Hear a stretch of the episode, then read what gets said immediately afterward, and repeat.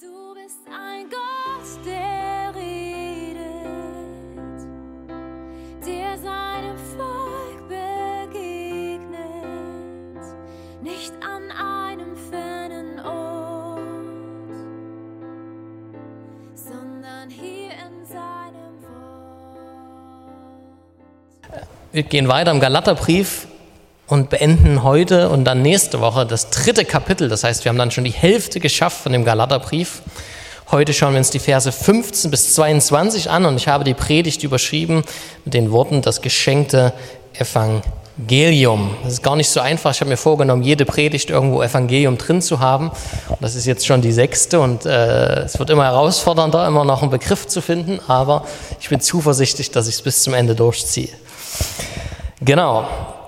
Und ich möchte euch einfach ermutigen, ähm, wenn ihr äh, vielleicht noch keine Predigt gehört habt oder erst ein paar, die nochmal nachzuhören bei YouTube oder ähm, bei Podcasts sind wir auch vertreten und ähm, einfach dabei zu bleiben, weil der Geladerbrief ist ja zusammenhängend. Ich werde euch zwar gleich nochmal kurz mit reinnehmen, aber ich merke, je länger ich dabei bin, desto weniger kann ich natürlich zusammenfassen, weil sonst stehe ich ja immer erst mal 15, 20 Minuten da und erzähle euch, was alles passiert ist. Genau. Bevor ich jetzt aber einsteige, möchte ich gerne noch mit uns beten. Jesus, ich danke dir für diesen Tag. Ich danke dir für die Zeugnisse, die wir gehört haben, dass du ja ein lebendiger Gott bist, der uns sieht, der uns nah ist und der auch jetzt hier ist.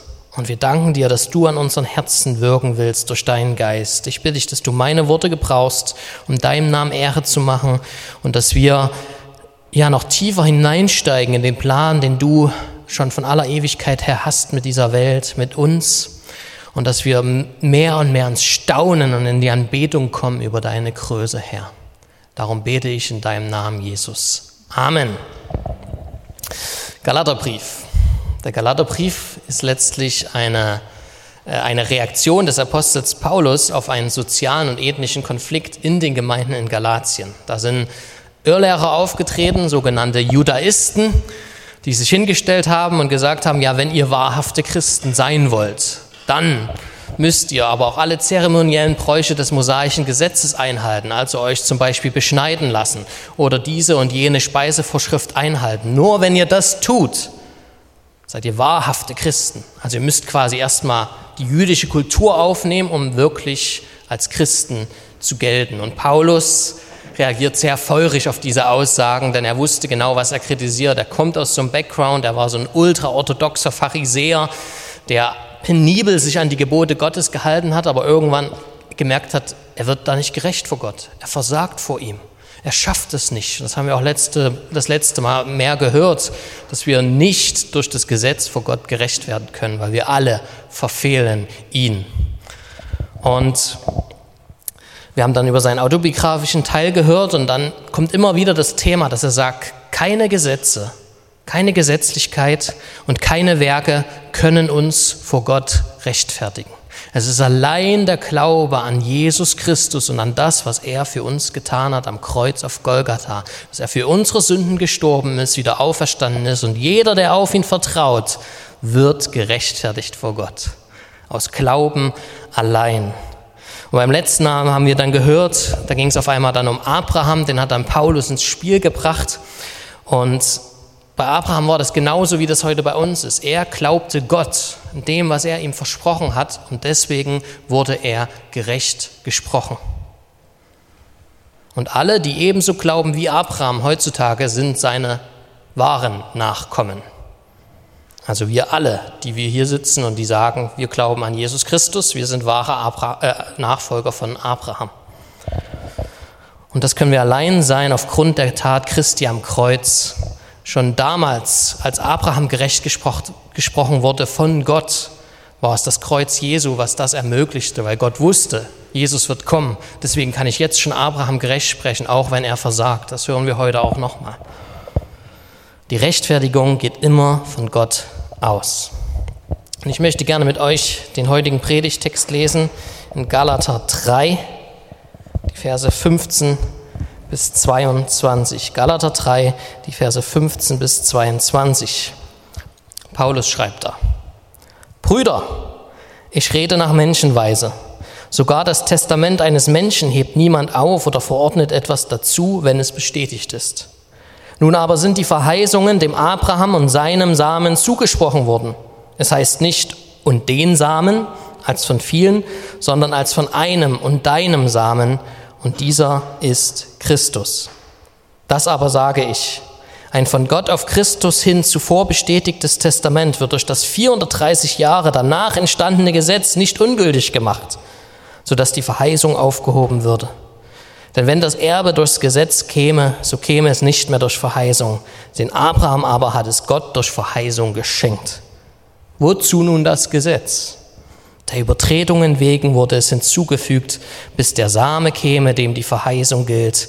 Und es ist durch Engel übermittelt worden in die Hand eines Mittlers.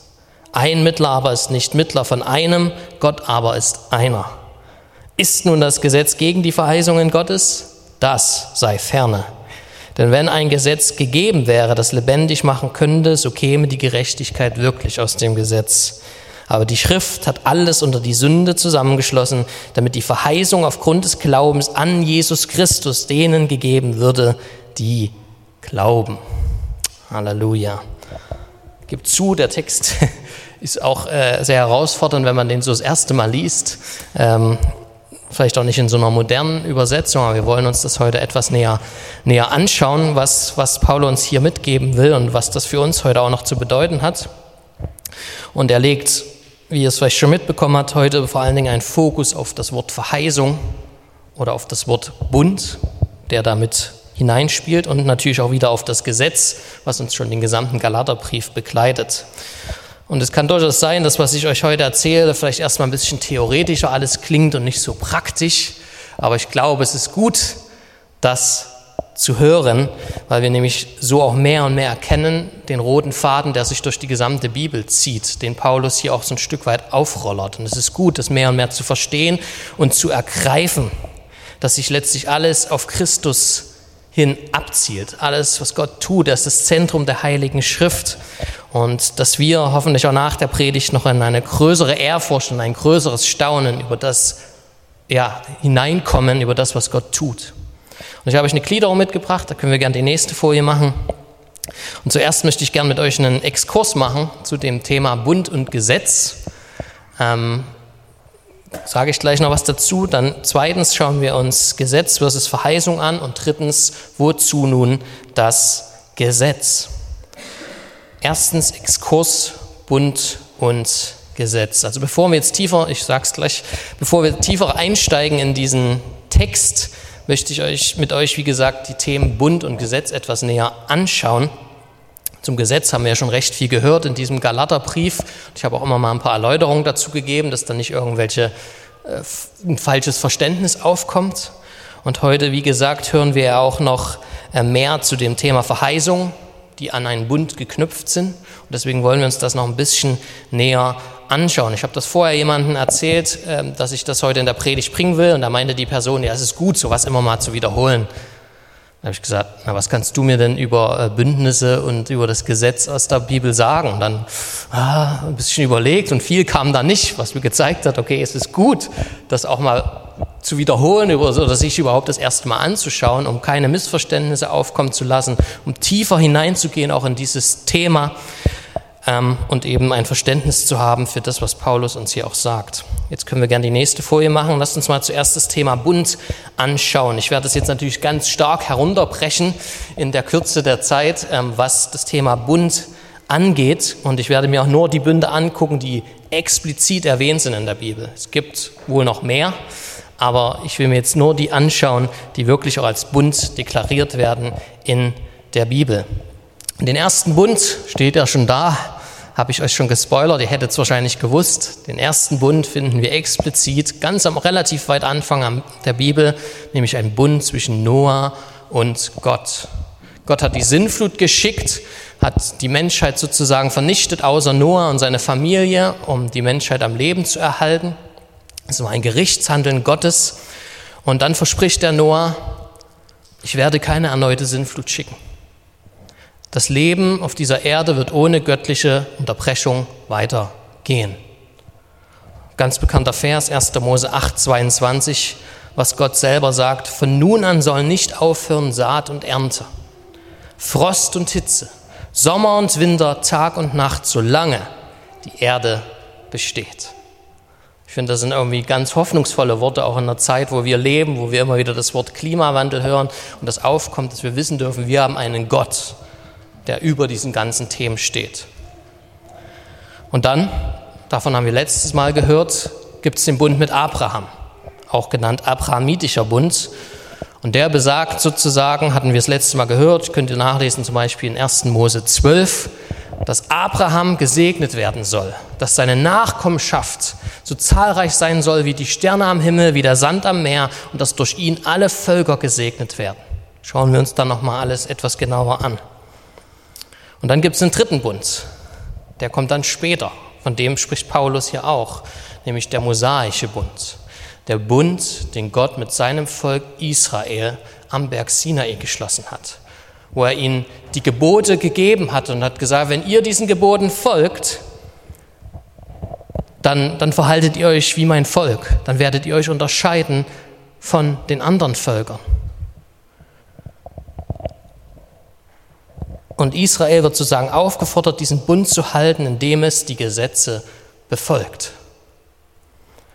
Und dann lesen wir auch davon, dass es einige so Opfervorschriften gab, weil Israel sich natürlich auch daran äh, versündigt hat an den Geboten und um diese Beziehung zu Gott wiederherzustellen, gab es Opfer. Auch ein Bild auf Jesus, aber das ist nochmal ein ganz anderes Thema. Und dann gibt es noch einen Bund. Der kommt dann wieder ein Stück später und der ist zwischen Gott und David. David sagt zu Gott, ich möchte dir gerne einen Tempel bauen, ein Haus bauen. Gott sagt, nein, nein, du brauchst mir kein Haus bauen. Ich baue dir ein Haus. Ich baue dir eine Dynastie auf, meint er damit. Aus deinem Samen wird der Messias kommen, wird der Retter kommen. So was dieser Bund zwischen David und Gott ist quasi eine, ähm, eine nähere Definition des Bundes, den Gott mit Abraham geschlossen hat. Schon zu Abraham hat er gesagt, aus deinem Nachkommen wird ein Same kommen und jetzt wird es nochmal etwas genauer. Er wird aus einer Königslinie herauskommen. Und dann schließlich der letzte Bund, der neue Bund, der in Jesus Christus Erfüllung gefunden hat und der auch für heute natürlich für uns ganz wichtig ist. In diesem neuen Bund erreichen alle Hoffnungen und Erwartungen früherer Bünde ihre höchste Erfüllung. Ja, einmal wird er im Alten Testament als neuer Bund bezeichnet, nämlich in Jeremia 31, 31, aber wir haben noch ganz viele andere Anklänge an diesem Bund. Hesekiel spricht darüber und so weiter und so weiter. Und das Neue Testament, das wir vor uns haben, führt uns letztlich diesen neuen Bund im Detail vor Augen. Was bedeutet das eigentlich, in diesem neuen Bund zu leben?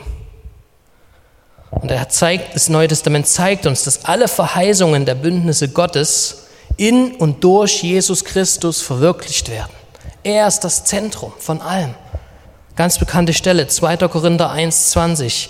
Denn so viele Verheißungen Gottes es gibt, in ihm, also in Jesus, ist das Ja und in ihm auch das Amen. Gott zum Lob durch uns. Durch Jesu Tod am Kreuz, durch sein Blutvergießen wurde dieser neue Bund in Kraft gesetzt.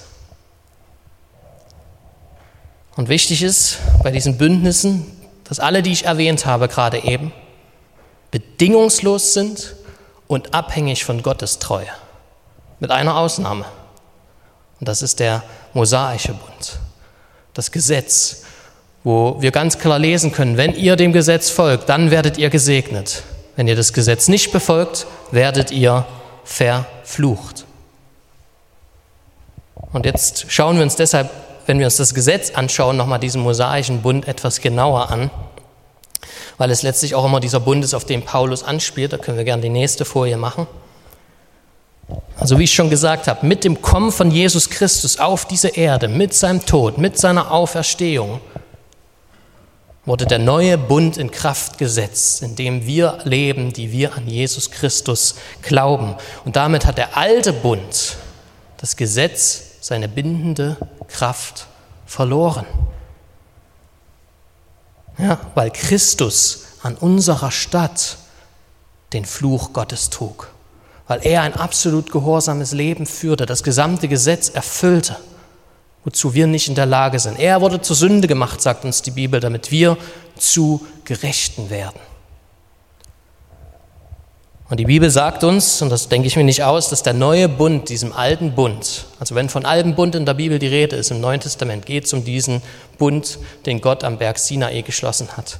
Und die Bibel sagt uns zum Beispiel in Hebräer 8,13, dass dieser neue Bund dem alten Bund weit überlegen ist. Es ist nicht ein Bund, der auf steinerne Tafeln geschrieben ist, wo die Gesetze einfach niedergeschrieben sind, sondern ein Bund, wo die Gesetze Gottes auf unser Herz geschrieben sind auf unser fleischernes Herz. Und dennoch, also man kann da bei dem ganzen Thema Gesetz, da kippen Christen immer auf die eine Seite oder auf die andere. Die einen sagen, ach, ist total wurscht, das Gesetz. Die anderen sagen, nee, nee, nee, wir müssen hier schon, äh, und eben wie, wie das in der Gemeinde bei, Galat, bei den Galatern war, wir müssen das schon einhalten, um gerecht zu sein vor Gott. Mir ist es wichtig zu sagen, dass es zwar seine bindende Kraft verloren hat, das Gesetz, aber dass es dennoch eine Bedeutung für uns auch heutzutage noch hat. Die Kirchenväter und die Reformatoren, ganz intelligente Leute, die haben mal so eine Unterteilung vorgenommen, wie man das Gesetz Gottes unterteilen kann. Ja, das finden wir jetzt nicht so in der Bibel, ergibt aber durchaus Sinn. Die haben gesagt, das Gesetz kann man in drei Stücke unterteilen. In ein Moralgesetz, in ein Zeremonialgesetz und in ein Zivilgesetz oder Judizialgesetz. Und das Moralgesetz, hört man ja schon, was das aussagt. Vor allen Dingen die zehn Gebote sind da einbegriffen. Du sollst nicht töten, du sollst nicht Ehe brechen, du sollst nicht stehlen. All diese Dinge sind im Moralgesetz eingegriffen. Und im Zeremonialgesetz, das könnt ihr alles lesen in den Mosebüchern, geht es dann darum, wie baut man die Stiftshütte, was muss man da beachten, wie sollen sich die Priester verhalten, wie soll ich mit diesem Opfer umgehen und wie mit diesem Opfer. Also ganz detaillierte Anleitungen.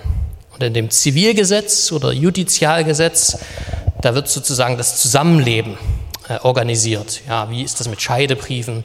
Wie ist das mit der Prügelstrafe und Todesstrafe? Wie ist das mit Schadensersatz? Das ist auch alles ganz detailliert aufgeführt. Nun ist es aber wichtig für uns zu wissen, dass das Zeremonialgesetz und das Zivilgesetz für uns Christen nicht mehr verbindlich sind. Denn das Zeremonialgesetz wurde in Jesus Christus erfüllt. Es braucht keine Opfer mehr. Jesus war dieses eine Opfer. Und auch das Judizialgesetz, das Zivilgesetz wurde abgelöst, weil wir jetzt auch in einer ganz anderen Gesellschaft leben als das Volk Israel damals. Für uns ist sozusagen jetzt bindend die deutsche Verfassung in unserem Land, an die wir uns zu richten haben. Und dennoch können wir uns auch weiterhin ja, von diesen Gesetzen lernen, wenn wir sie lesen. Es zeigt uns etwas über das Zusammenleben, über den Charakter Gottes. Und es ist auch keine Sünde, diese Dinge zu tun. Das will ich auch sagen. Also es ist keine Sünde, sich beschneiden zu lassen. Hat jetzt hier wahrscheinlich keiner vor. Aber es ist möglich. Wir lesen auch im Neuen Testament davon, dass Timotheus sich beschneiden ließ, um der Juden willen, um Zugang zu ihnen zu finden. Aber es war nicht die Voraussetzung, um gerechtfertigt zu werden, was eben diese Irrlehrer an Galatien behauptet. Das und das musst du tun. Also wir dürfen das nicht verdrehen. Und das Moralgesetz hingegen mit den zehn Geboten hat für uns Christen noch immer eine sehr, sehr hohe Bedeutung. Denn es ist unabhängig vom Volk und von der Zeit. Es deckt sich letztlich mit dem Gewissen, was wir Menschen alle von Gott bekommen haben. Jeder weiß, Töten ist nicht gut. So, das ist in unser Gewissen geschrieben, in unser Herz geschrieben. Und es ist auch noch heute gültig und im Neuen Testament werden diese zehn Gebote auch immer wieder aufgegriffen und als verbindlich dargestellt.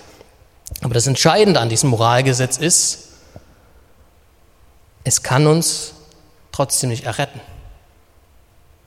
Und es kann uns auch nicht mehr anklagen, wenn wir es verfehlen so wie das damals zur Zeit Israels war, weil wir einen Anwalt haben, einen, der uns rechtfertigt, Jesus Christus. Das Gesetz kann uns nicht retten. Es hat keine Kraft in sich, dass wir vor Gott gerechtfertigt werden, aber es hilft uns, ein Leben zur Ehre Gottes zu führen. Wir hören gleich noch näher was zu dem Gesetz, was es uns heute noch zu sagen hat. Und es hilft uns auch, zum Wohle meines Nächsten zu leben und zum Wohle der Gesellschaft. Also, es ist gut, nicht zu töten. Es ist gut, nicht die Ehe zu brechen. Da würde es in unserer Welt ganz anders ausschauen, wenn die Menschen sich daran richten, daran halten würden. Und was uns die Bibel auch sagt, ist, dass wenn wir diese Gesetze halten, das Moralgesetz, dass wir darin auch ausdrücken, dass wir Gott lieben, weil wir es gerne tun, weil wir wissen, es kommt von einem heiligen, gerechten Charakter und es ist etwas Gutes, diese Gebote zu halten. Nicht, weil wir es müssen, sondern weil wir es wollen, weil wir die Gnade Gottes erkannt haben. Johannes schreibt in seinem ersten Brief, Kapitel 5, Vers 3, denn das ist die Liebe zu Gott, dass wir seine Gebote halten. Und seine Gebote sind nicht schwer. Halleluja. Und ich habe das schon öfters erwähnt. Äh, John Piper sagt immer, First Roots, then Fruits. Also zuerst müssen die Wurzeln richtig geschlagen sein. Wir müssen wissen, dass wir allein durch Jesus Christus gerechtfertigt sind, dass er unsere neue Identität ist, dass er in uns lebt. Und daraus heraus können wir und halten wir gerne, so hoffe ich, die Gesetze Gottes, weil sie in unser Herz geschrieben sind. Und das ist die Frucht, die hervorkommt, ein gerechtes Leben, auch wenn wir wieder hinfallen, wenn wir versagen. Und das ist aber ganz wichtig, dass wir das nicht verdrehen. Und diese Wahrheiten behalten wir jetzt im Hinterkopf, wenn wir uns jetzt noch kurz den Text etwas näher anschauen. Zweitens können wir gerne die nächste Folie machen. Ich lese mal Vers 15 vor. Brüder, ich rede nach Menschenweise, schreibt Paulus. Sogar das Testament eines Menschen hebt niemand auf oder verordnet etwas dazu, wenn es bestätigt ist. So, Paulus wird jetzt hier an dieser Stelle, äh, ja, wir sind etwas zu weit, Paulus wird jetzt an dieser Stelle noch eins zurück.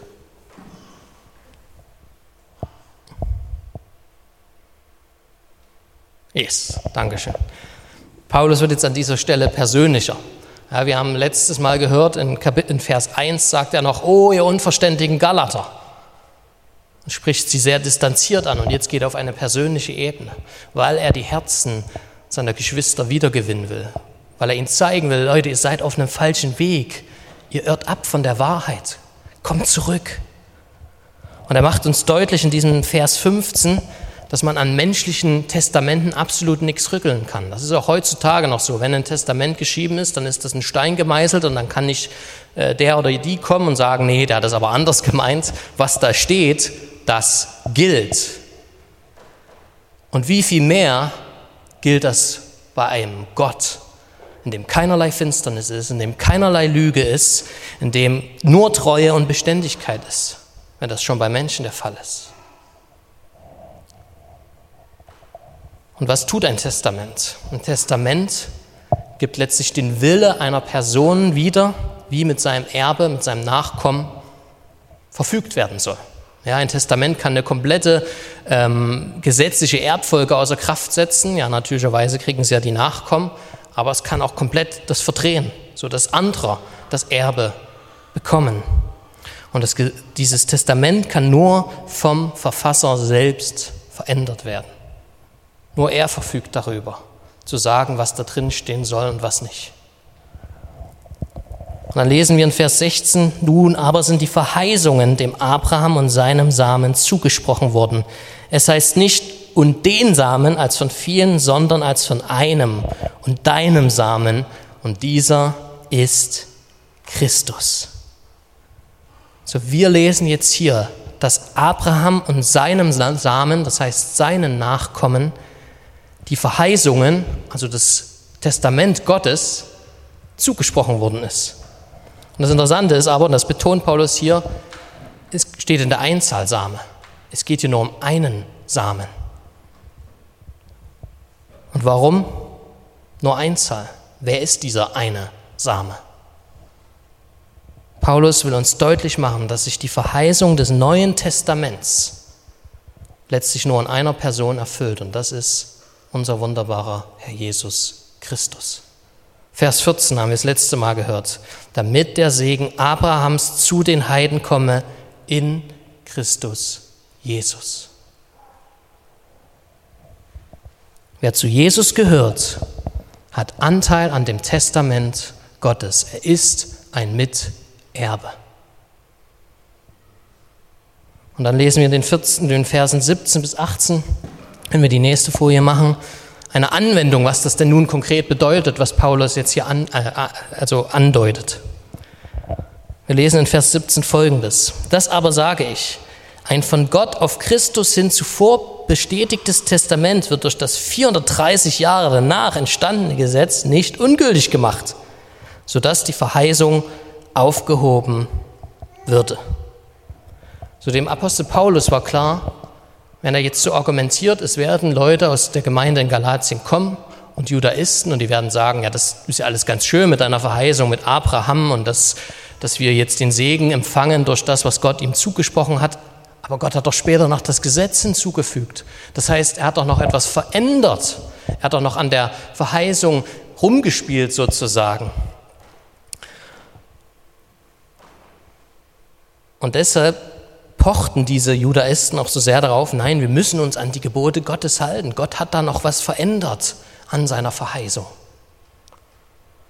Und Paulus macht uns hier aber deutlich, nein, nein, Gott hat nichts verändert. Das 430 Jahre danach entstandene Gesetz, der Bund, den Gott mit seinem Volk am Berg Sinai geschlossen hat, hebt den Bund mit Abraham nicht auf.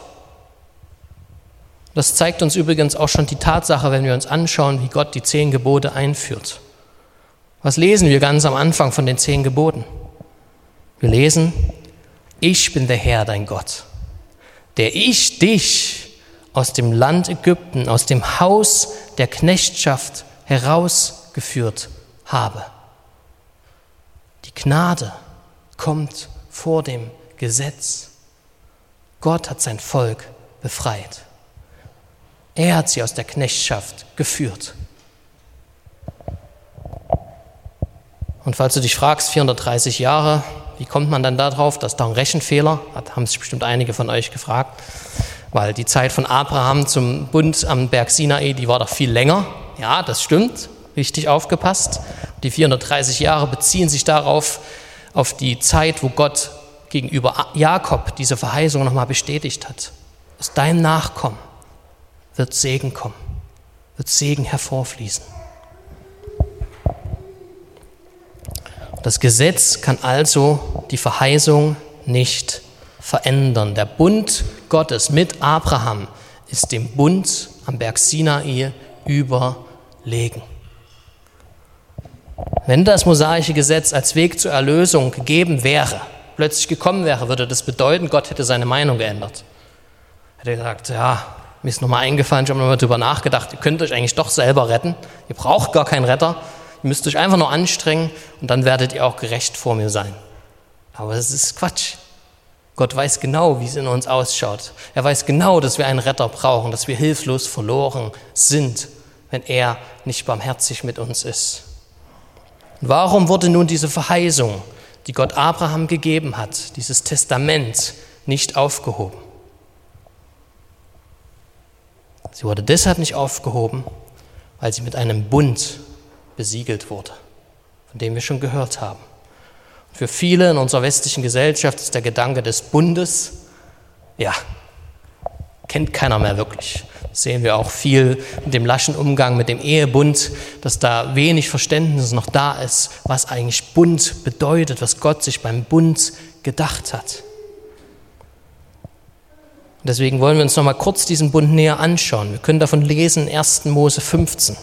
Und in Vers 8, nachdem Abraham die Verheißung bekommen hat, dass Gott ihn segnen will, ja, zahlreicher als die Sterne, ja, ihr kennt das, sagt Abraham, ja, danke für die Verheißung, Gott, aber woran soll ich jetzt erkennen, dass du das auch ernst meinst, dass du das hältst, was du mir versprochen hast? Und dann lesen wir, könnt ihr zu Hause mal nachlesen, in den Versen 9 bis 21, 1. Mose 15, Versen 9 bis 21, wie Gott einen Bund mit Abraham schließt.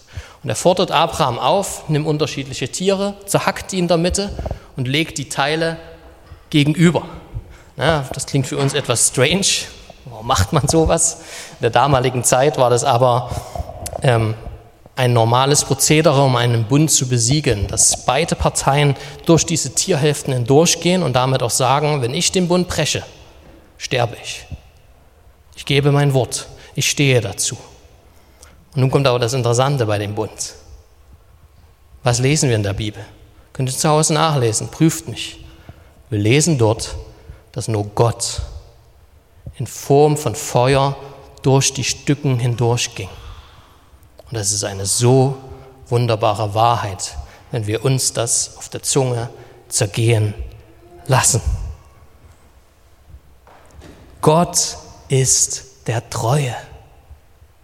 Gott ist treu. Er steht zu seinem Wort. Er steht zu seinem Bund.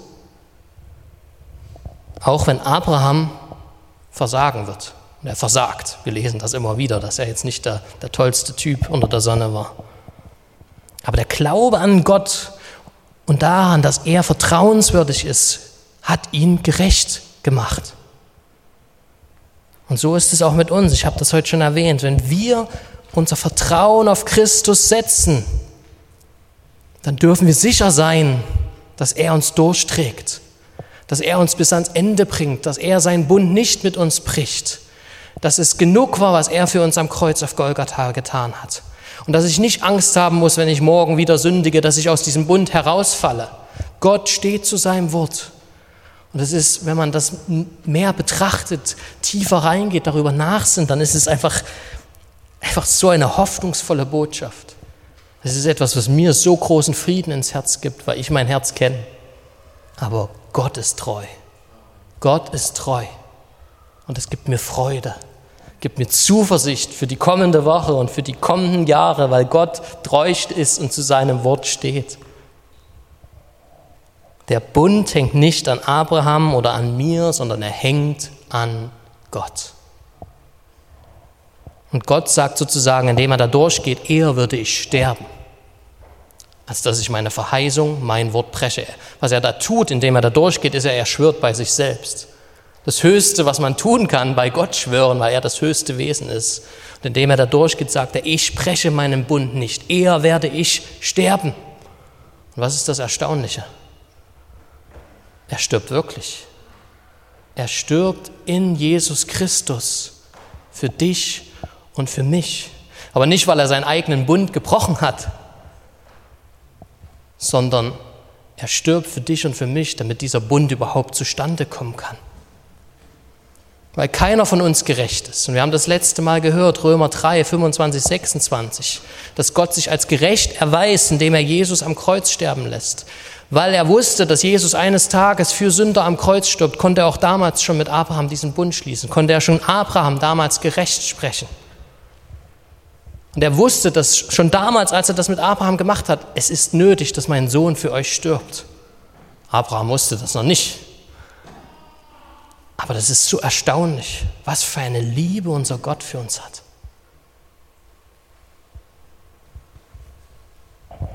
Ich staune da einfach nur. Und damit zeigt uns auch Paulus Vers 18, dass Gott seine Verheißung niemals ergänzen wird durch irgendwelche Gehorsamsforderungen, weil er die Verheißung ist in Person weil er das Siegel ist. Vers 18. Denn wenn das Erbe durchs Gesetz käme, so käme es nicht mehr durch Verheißung. Den Abraham aber hat es Gott durch Verheißung geschenkt. Gesetz und Verheißung schließen einander aus. Ja, wenn ich jemandem etwas verspreche, eine Belohnung verspreche, dann spielt seine Leistung keine Rolle. Dann stehe ich zu meinem Wort und gebe ihm das ganz abgesehen davon, was er geleistet hat. Ich habe es ihm versprochen. Wenn ich dir zum Beispiel sagen würde, ja, mein Vater hat das neueste iPhone und er möchte es dir schenken. Das Einzige, was du tun musst, dich mit ihm treffen, dann würdest du das iPhone nur dann nicht bekommen, wenn du mir nicht glaubst, meiner Verheißung sozusagen, und wenn du dich nicht mit meinem Vater triffst. Wenn ich dir aber sagen würde, ja, mein Vater hat das neueste iPhone und er möchte es dir schenken, die Bedingung ist aber, dass du den Holzstapel in seinem Garten zu Brennholz verarbeitest mit der Axt, die daneben liegt, dann kriegst du das iPhone nur, wenn du eine Bedingung erfüllst. Kein Holzhacken, kein iPhone. Es gibt entweder nur Glaube oder Werke.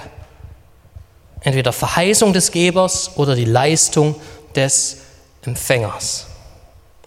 Das Versprechen, die Verheißung brauche ich nur zu glauben, um beschenkt zu werden. Das Gesetz, dem Gesetz hingegen muss ich gehorchen, um den Lohn zu empfangen. Und genau in der Gefahr standen die Galater, dass sie anfingen, das wieder zu vermischen, dass sie glaubten ja auf der einen Seite schon die Verheißung, aber es braucht auch noch das Gesetz, um wirklich gerecht zu werden. Haben wir auch beim letzten Mal gehört, Vers 3. Seid ihr so unverständlich im Geist, habt ihr angefangen und wollt es nun im Fleisch vollenden? Das ist absolut hohl. Das funktioniert nicht. Was als Gnadenschenk beginnt, muss auch ein Gnadengeschenk bleiben. Deswegen ermutige ich dich, vertraue Gott, vertraue seinem Wort, vertraue seinen Verheißungen, stell dich darauf und vertraue nicht auf deine Leistung. Du wirst im Verderben enden. Und noch der letzte Punkt, drei, wozu nun das Gesetz? Eine berechtigte Frage. Wir können gern noch die nächste Folie machen. Ja, wozu nun das Gesetz? Schreibt Paulus in Vers 19. Wozu nun das Gesetz? Der Übertretungen wegen wurde es hinzugefügt, bis der Same käme, dem die Verheißung gilt. Und es ist durch Engel übermittelt worden in die Hand eines Mittlers. Ein Mittler aber ist nicht Mittler von einem, Gott aber ist einer. So was tut das Gesetz? Das Gesetz klärt uns nicht über Erlösung auf, und das Gesetz klärt uns über Sünde auf. Das Ziel des Gesetzes, Mosaischer Bund, ist es, uns zu zeigen, dass du und ich Gesetzesbrecher sind, dass wir Sünder sind und dass wir von uns aus nicht mit diesem Problem vor Gott fertig werden. Das Gesetz offenbart uns auf der einen Seite den absolut perfekten, heiligen, gerechten, reinen Charakter unseres wunderbaren Gottes und gleichzeitig offenbart es uns unseren imperfekten Charakter. Mit dem Gesetz Gottes vor Augen kann ich mich selbst nicht belügen. Ja, mein Gewissen kann ich versuchen, irgendwie reinzureden und reinzuwaschen, indem ich irgendwie denke, ah, naja, so schlimm war das nicht. Das Gesetz Gottes klagt mich an. Und das ist das große Problem, auch in der Christenheit, dass wenig nur noch über das Gesetz gepredigt wird. Ich habe gestern ein Interview gesehen, unabhängig davon, und es hat irgendwie so gut gepasst, von Ray Comfort, wer den nicht kennt, unbedingt mal anschauen bei YouTube, ist ein Straßenprediger. Und er hat halt gesagt, es gibt so viele unbekehrte Christen, weil denen irgendwann mal gesagt wird, ja, bete dieses eine Gebet, es wird gar nicht erzählt, was jetzt eigentlich das Problem ist im Leben, sondern nur, Jesus macht dein Leben besser und er hat einen wundervollen Plan für dein Leben, glaube ihm einfach. Das Problem ist aber, wir müssen erstmal die Diagnose kennen, warum wir Jesus brauchen. Wir müssen das Gesetz hören, was uns vor Augen malt, dass wir ein Problem haben mit einem absolut heiligen Gott. Und das müssen wir wieder viel mehr hören. Denn nur wenn ich eine Diagnose habe, kann ich auch das Problem angehen. Erst wenn die Sünde bitter wird, wird Christus süß. Also letztlich hat sozusagen das Gesetz die Aufgabe eines Doktors, der dir eine Diagnose stellt, dass du ein Problem hast. Und es liegt an dir. Du kannst sagen, ja, ich glaube der Diagnose, ich stimme dem zu Gibt es ein Heilmittel? Ja, Jesus Christus. Oder aber ich rede mich selber, rede mir ein, ja, so schlimm wird es ja nicht sein. Also wir leben ja in so einer Zeit, Dr. Google, ja, hört man immer wieder von Ärzten, Leute kommen mit einer Diagnose, die sie bei Google gelesen haben und sagen, das kann gar nicht sein, was der Doktor sagt. Google sagt mir was anderes. Und das ist eigentlich ein super Bild. Ja, also es liegt an uns. Glauben wir der Diagnose oder glauben wir ihr nicht? Glauben wir dem Experten oder glauben wir uns selbst und irgendwelchen selbsternannten Experten? Du entscheidest das. Das Gesetz ist letztlich ein Spiegel, was uns, welches meinen eigenen Charakter offenlegt. Römer 7,7. Was wollen wir nun sagen? Ist das Gesetz Sünde? sagt Paulus. Das sei ferne. Aber ich hätte die Sünde nicht erkannt, außer durch das Gesetz. Denn von der Begierde hätte ich nichts gewusst, wenn das Gesetz nicht gesagt hätte, du sollst nicht begehren. Moralgesetz. Und in diesem gesamten Absatz, wenn ihr das mal zu Hause lest, in Römer 7 macht Paulus ganz klar deutlich, das Gesetz wurde niemals gegeben, um Leben zu schenken. Niemals. Die Verheißung wurde gegeben, um Leben zu schenken. Christus, der sich, der die Erfüllung dieser Verheißung ist, er ist unser Leben. Und Vers 20 habe ich auch schon vorgelesen vor dem stehe ich äh, mit großen Fragezeichen, gebe ich ganz ehrlich zu, äh, weil es wirklich ein äh, ziemlich komplizierter Vers ist. Und ich habe mal irgendwo gelesen, dass es bis zu 300 Auslegungsmöglichkeiten gibt zu diesem Vers. Äh, da will ich auch ganz ehrlich sein. Ich bin dann immer dankbar, wenn ich solche Verse vor mir liegen habe, dass wir eines Tages beim Herrn sein werden, wo unser Wissen nicht mehr nur Stückwerk sein wird, wo wir es erkennen werden. Ähm, und das Wunderbare ist, Verse, die kompliziert sind, auszulegen, sind nie Verse, die heilsentscheidend sind. Und es sind Dinge, die die theologische Wahrheiten stärker definieren. Ich will das mal versuchen, wie ich den Vers verstehe.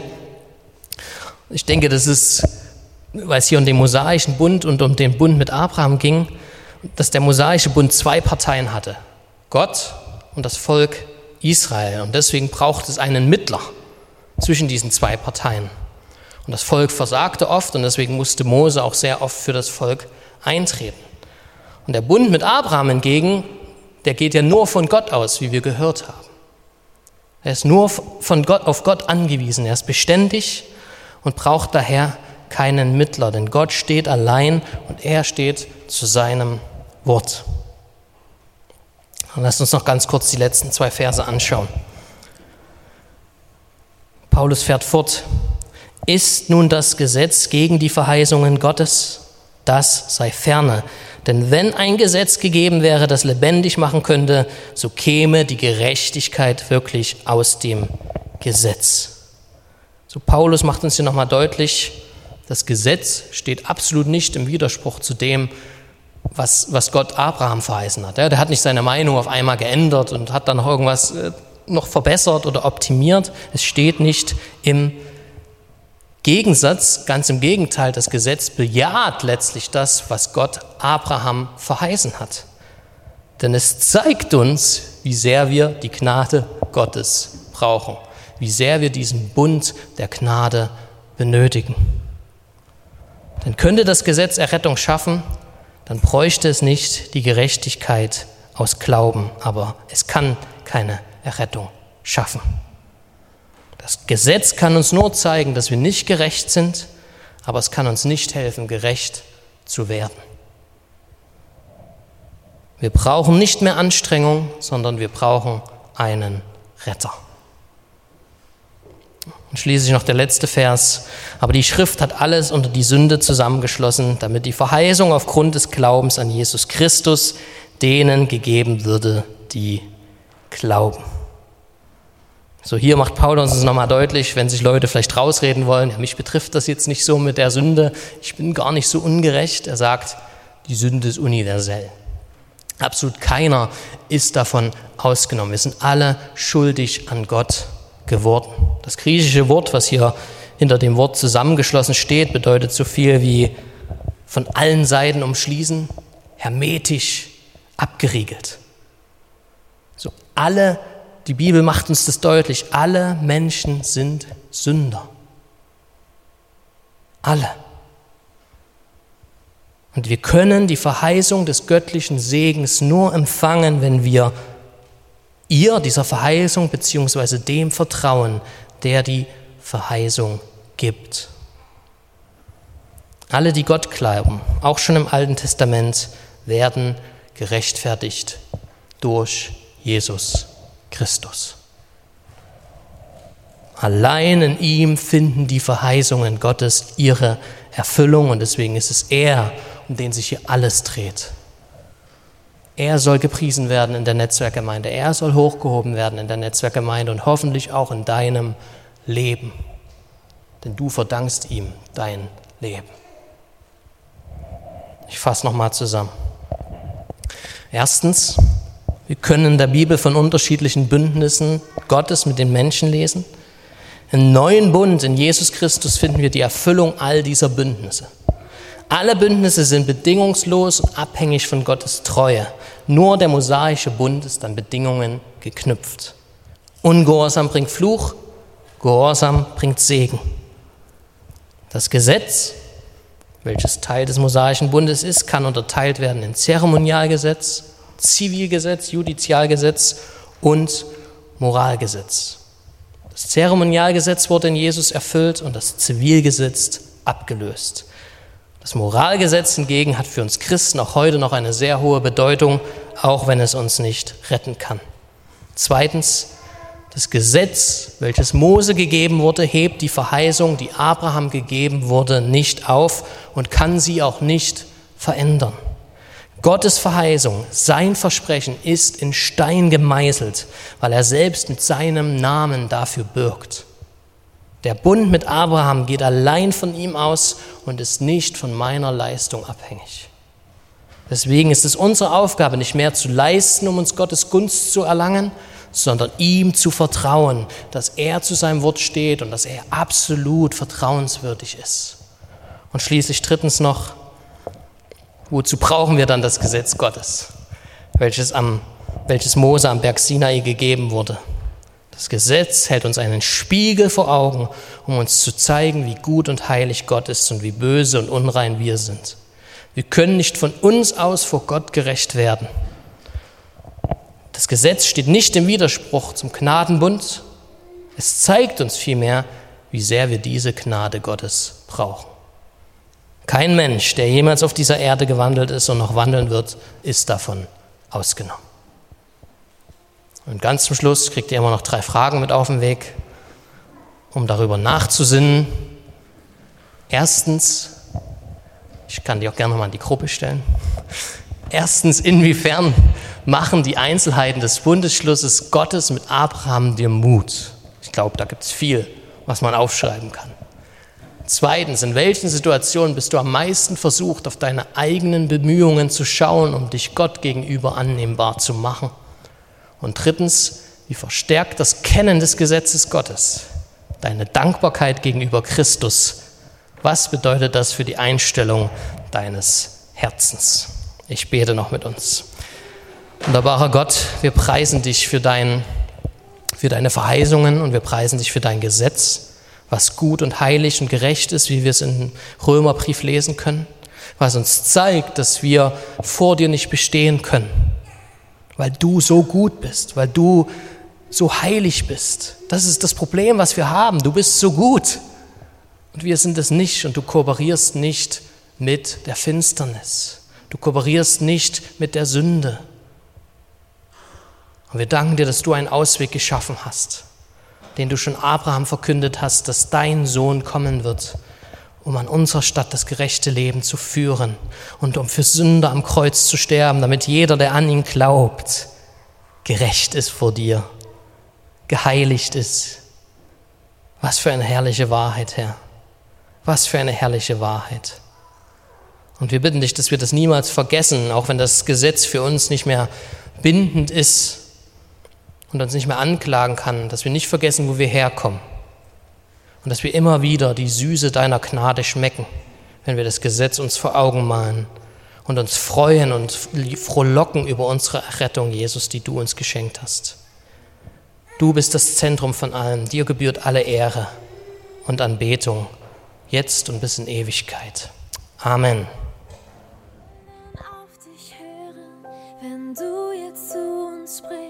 Unsere müden Herzen anrührst und durch unsere Mauern brichst, durch dein Wort, durch dein Wort.